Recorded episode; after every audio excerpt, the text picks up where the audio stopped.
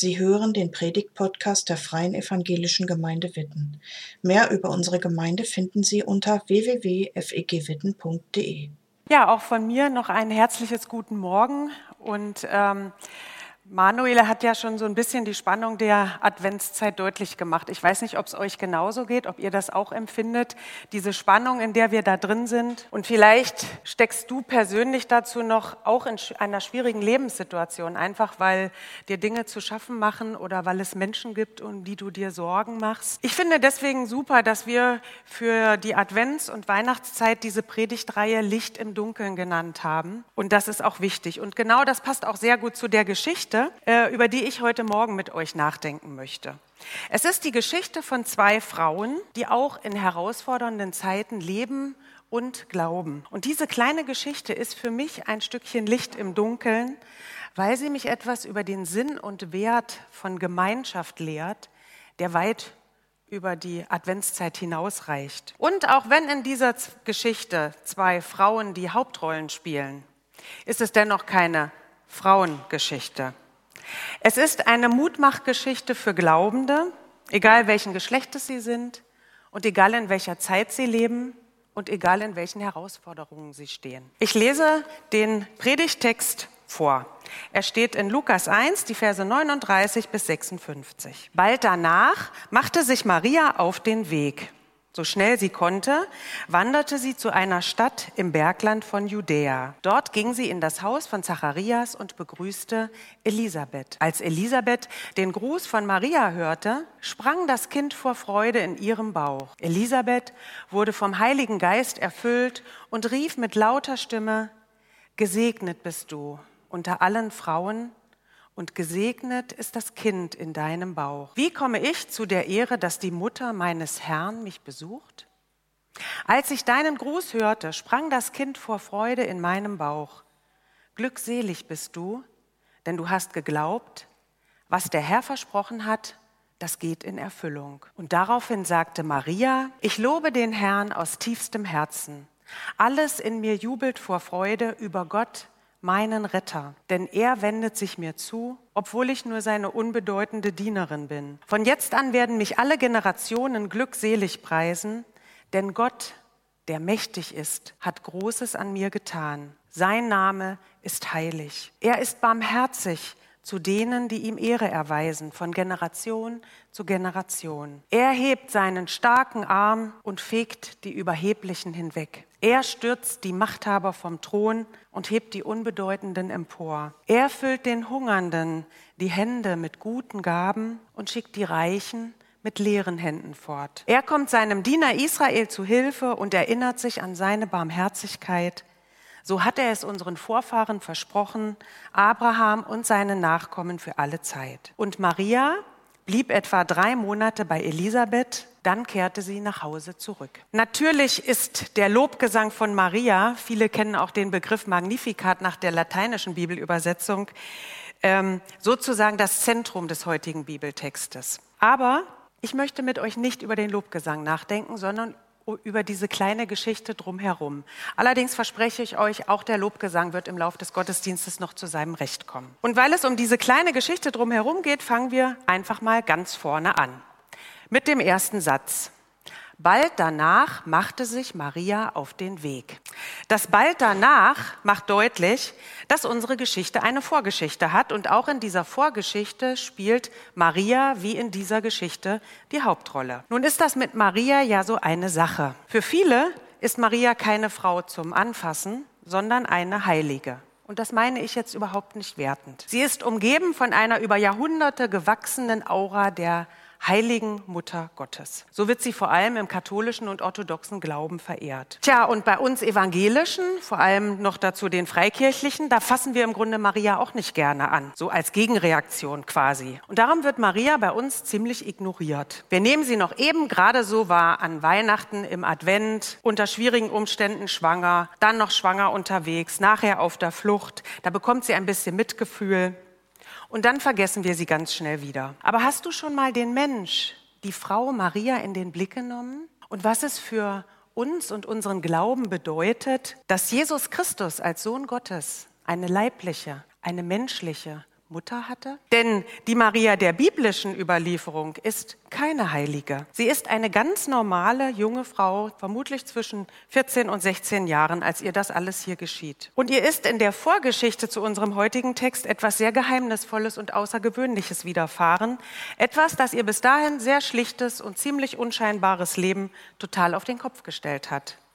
Ein Bote Gottes ist ihr erschienen und hat ihr mitgeteilt, dass sie Gnade vor Gott gefunden hat. Und dieser Bote Gottes hat ihr angekündigt, dass sie die Mutter des Messias werden soll. Gott hat Maria dazu auserwählt, den schon lange verheißenen Retter Israels zur Welt zu bringen. Gott braucht sie, diese normale junge Frau, damit er sein Herzensanliegen wahr werden lassen kann, nämlich sich den Menschen zu schenken und ihnen ganz nahe zu kommen. Und zwar in dem Kind, das Maria austragen, gebären und großziehen soll. Und dem sie den Namen Jesus geben soll. Wow, was für eine Geschichte. Viele von uns sind schon viel zu sehr daran gewöhnt, diese Geschichte zu kennen. Und Maria, Maria sagt ja zu diesem Plan Gottes mit ihr. Nochmal wow. Sie stellt sich Gott dafür zur Verfügung. Sie vertraut Gott auch wenn sie nicht alles versteht, wie das passieren soll und was da mit ihr geschehen wird. Aber sie glaubt dem, was der Bote Gottes zu ihr sagt, bei Gott ist nichts unmöglich. Die Erwählung von Maria, die macht für uns heute etwas begreifbar von der Gnade Gottes.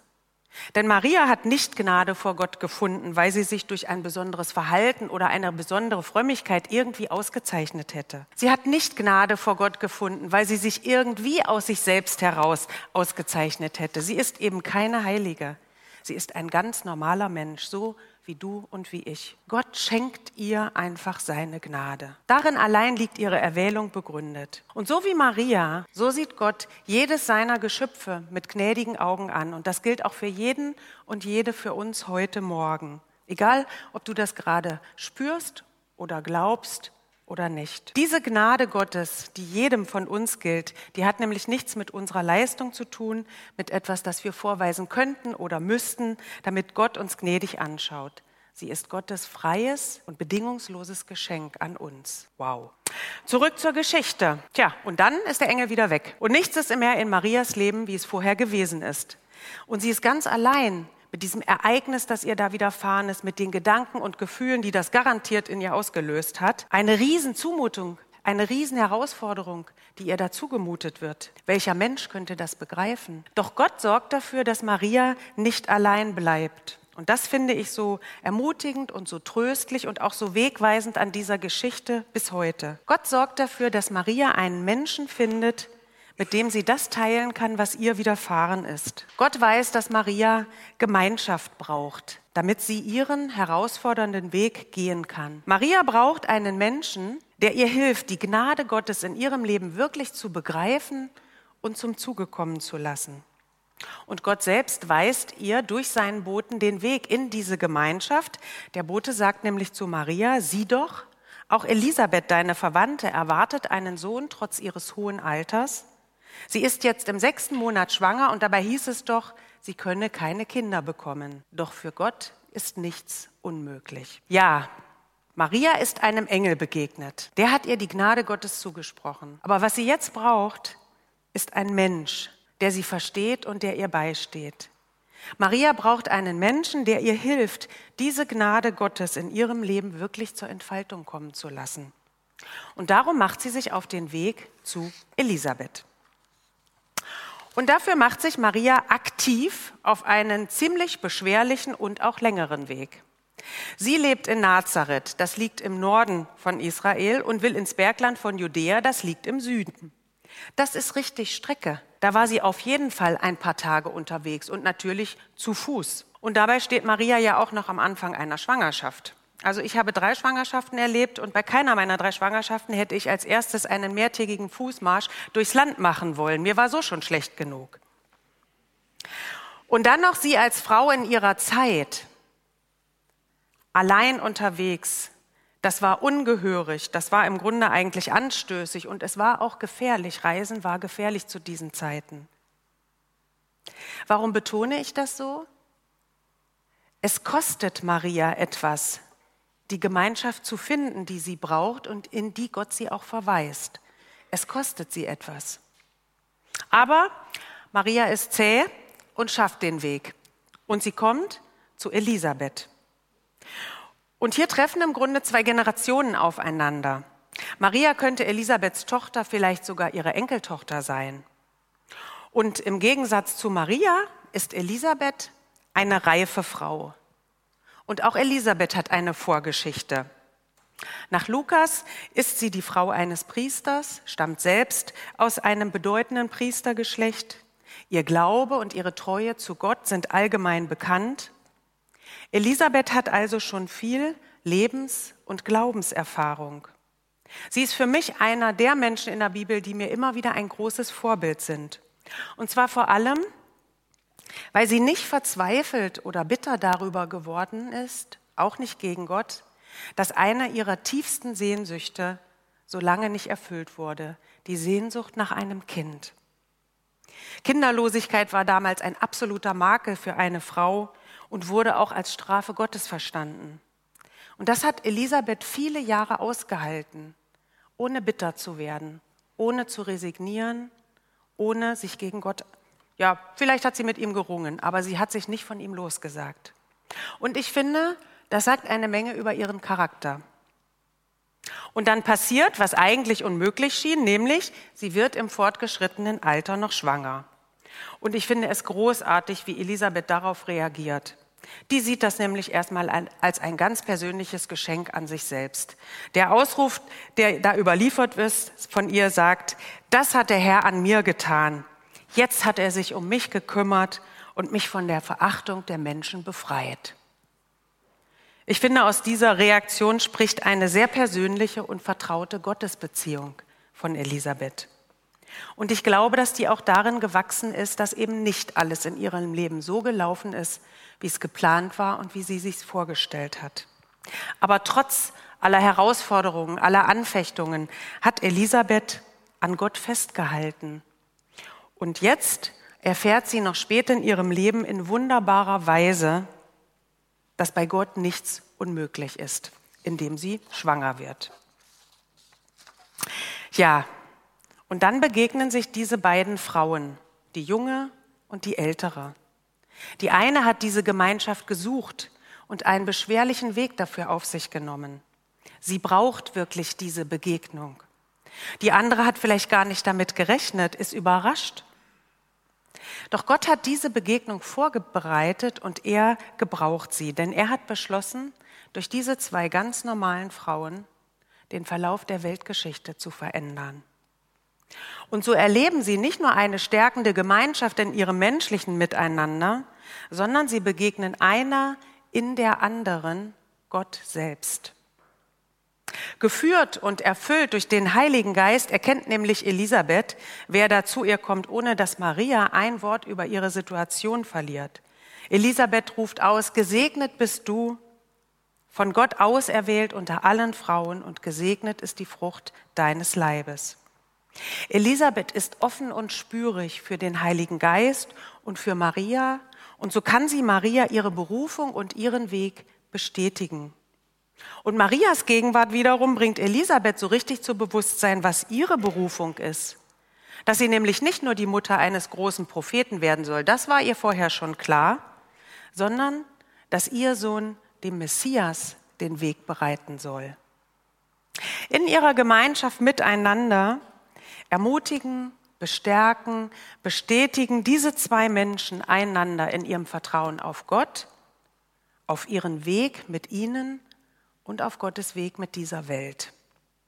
Und dafür nehmen Sie sich die Zeit, die Sie brauchen. Wir lesen, Maria ist drei Monate bei Elisabeth. Und ich glaube, dass vor allem Maria von dieser Zeit auf ihrem weiteren Weg gezehrt hat.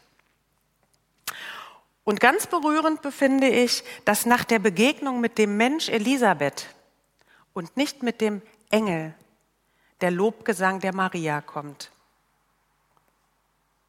Diese kleine Geschichte ermutigt mich sehr in den Herausforderungen unserer Zeit, und zwar in zwei Richtungen. Zum einen, sie ermutigt mich wie Maria, Gemeinschaft zu suchen, damit ich in meinem Vertrauen auf Gott gestärkt werde, auch in Herausforderungen. Und sie ermutigt mich, wie Elisabeth, anderen Gemeinschaft zu ermöglichen, in der sie in ihrem Vertrauen auf Gott gestärkt werden, egal in welchen Herausforderungen sie gerade drin stecken. Und da bin ich manchmal eher in der einen oder in der anderen Rolle. Ähm, und Maria braucht sicher auch Elisabeth mehr als umgekehrt. Also wie, Marie, wie Maria brauche ich immer wieder Gemeinschaft mit Menschen, die die Gnade Gottes in meinem Leben bestätigen, bestärken, die sie für mich greifbar und begreifbar machen. Menschen, die mir helfen, meine aktuelle Berufung zu erkennen und mein Vertrauen auf Gott zu setzen, auch in solchen Zeiten wie die, die wir gerade erleben. Denn zumindest mein Leben bringen die aktuellen Krisen an einigen Stellen ziemlich durcheinander. Aber damit ich solche ermutigende, stärkende Gemeinschaft finde, ist es immer notwendig, immer wieder notwendig auch, dass ich mich aktiv dafür auf den Weg mache, solche Gemeinschaft zu finden. Und zwar innerlich und äußerlich auf den Weg mache, so wie Maria sich aufmacht zu Elisabeth. Also ein Ort für solche Gemeinschaft ist für mich unsere Gemeinde. Und hier bin ich ganz besonders dankbar für meinen Frauenhauskreis. Ein Schwerpunkt bei uns im Hauskreis ist, dass wir sehr persönlich und offen über die Dinge reden, die uns wirklich beschäftigen. Dass wir das miteinander teilen, was uns bewegt. Wir arbeiten auch thematisch, wir lesen auch Bibel. Ne? Aber dieses Persönliche ist uns ganz wichtig. Das miteinander zu teilen und uns dann auch zu begleiten im Gebet und auch ganz praktisch. Aber manchmal muss ich mich tatsächlich wirklich aufraffen und mich auf den Weg machen. Ich wohne ja in Wetter. Es ist kalt, es ist dunkel inzwischen abends und da muss ich mich einfach aufraffen, nochmal von meinem Sofa hochzukommen, ins kalte Auto zu steigen, im Dunkeln nach Witten zu fahren. Ich muss mich aber auch innerlich aufraffen manchmal, wirklich zu teilen, was mich beschäftigt. Meine Sorgen, meine Erfahrungen. Aber wenn ich mich aufmache, dann werde ich immer wieder beschenkt und reich gestärkt durch die Gemeinschaft miteinander. Für mich ist mein Hauskreis ein Licht im Dunkeln, auch in großen Herausforderungen. Und, und Manuel hat ja gesagt, man darf, oft, wenn man vorne steht, auch was machen. Deswegen winke ich jetzt und sage, danke Mädels. Gibt es in deinem Leben Menschen, die dich ermutigen und stärken in deinem Vertrauen auf Gott? gerade vielleicht auch in solchen Zeiten wie jetzt? Wo musst du dich dafür auf einen inneren oder äußeren Weg machen, damit du solche stärkende Gemeinschaft findest? Vielleicht auch noch mal besonders nach Corona. Was hindert dich daran, es nicht zu tun? Also wie Maria Gemeinschaft suchen, damit ich in meinem Glauben, in meinem Gottvertrauen gestärkt werde.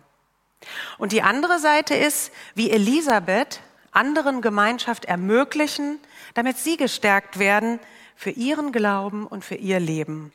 Und das bedeutet für mich, ich versuche aufmerksam zu sein dafür, wo in meinem Umfeld Menschen mich brauchen, als Ermutigerin, als Begleiterin, als Unterstützerin. Ich bin ja nun sowieso eher im Alter von Elisabeth und ich habe auch schon einige Erfahrungen und Herausforderungen in meinem Leben bewältigt. Und Elisabeth hat ja auch in der Geschichte eher die unterstützende Funktion für Maria. Also bezogen auf unseren Hauskreis, da ist es ja nicht nur so, dass ich empfange, sondern natürlich gebe ich da auch gerne. Aber ich versuche auch darüber hinaus offen zu sein, wo Menschen in der Gemeinde oder auch in meinem sonstigen Umfeld gerade in diesen Zeiten meine Zeit und meine Kraft, meine Lebens- und meine Glaubenserfahrung vielleicht brauchen können. Teilweise kommen Menschen direkt mit so einem Anliegen, sie zu unterstützen, auf mich zu. Manchmal habe ich aber auch Impulse, auf Menschen zuzugehen und es ihnen anzubieten. Und hier liegt die Betonung auf anbieten, nicht aufdrängen. Und das beziehe ich auch nicht nur auf Christen in meinem Umfeld. Das tue ich auch bei anderen Menschen. In meiner Familie, bei der Nachbarin in einer schwierigen Lebenssituation oder der Freundin in großen Herausforderungen. Wo bist du da für andere wie Elisabeth?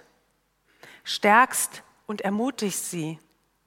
Ermöglichst ihnen, ihren Weg auf Gott, im, im Vertrauen auf Gott zu gehen, einfach indem du deine Lebens- und Glaubenserfahrung teilst? Dabei ist das Ziel der Gemeinschaft, zu der Maria und Elisabeth uns einladen, aber gerade nicht, dass wir uns dauerhaft in eine fromme, kuschelige Welt zurückziehen. Ganz im Gegenteil. Es geht darum, dass solche Gemeinschaft uns fähig und stark macht, unseren Auftrag in dieser Welt zu erfüllen. Und der ist damals bei den beiden Frauen derselbe wie heute. Gott möchte sich in Jesus Christus dieser Welt schenken und den Menschen nahe kommen. Und dazu will er auch jede und jeden von uns gebrauchen. Aber diesen Auftrag können und müssen wir nicht alleine bewältigen und auch nicht aus eigener Kraft. Wir sind eingeladen, es gemeinsam zu tun, aus der Kraft Gottes heraus.